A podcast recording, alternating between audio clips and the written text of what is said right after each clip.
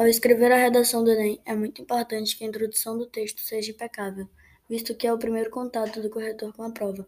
Por isso é fundamental não errar e assim causar boa impressão. Hoje você vai conhecer diversos tipos de introdução e exemplos para entender melhor na prática. Os temas das últimas edições do Enem sempre abordam assuntos da atualidade. Geralmente, eles são problemas vividos pela sociedade que necessitam de uma solução. Assim, lembre-se que você precisa problematizar o tema ou seja, afirmar que ele é um problema. Além disso, a matriz competência do Enem é utilizada pelos corretores para corrigir as redações. Analisa a competência 2. Se o candidato utiliza conhecimentos de outras áreas, por isso é fundamental que você contextualize o tema com assuntos da história, filosofia, etc. O mais indicado é que você faça isso no início do texto, para que seja mais fácil introduzir a temática. O texto dissertativo argumentativo exige também que você defenda o seu ponto de vista sobre o assunto em questão. Logo, é muito importante que você apresente sua tese, ou seja, qual é o seu posicionamento sobre o tema.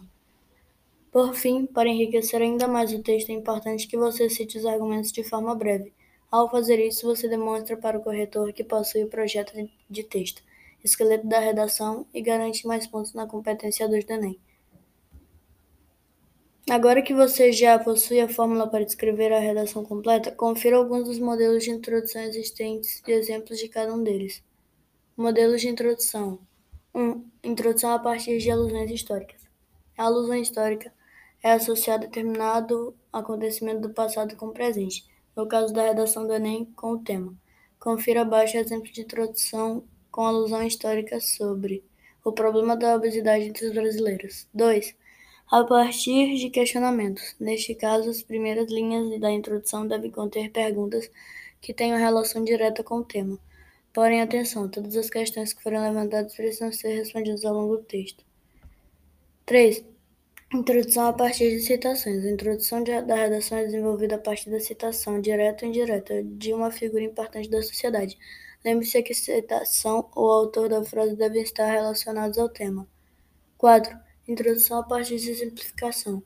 Consiste na construção da introdução a partir de exemplos. Geralmente, o ponto de partida é a referência de dados estatísticos. Fique atento em oferecer informações comprovadas depois de fazer as afirmações sobre o assunto. Assim, seu posicionamento e sua argumentação ficam fortalecidos. Observe a introdução partindo de exemplos sobre o problema da obesidade entre os brasileiros. Introdução a partir de definições. Ao contrário do que muita gente pensa, a introdução que se utiliza na definição não é a cópia de trecho do dicionário.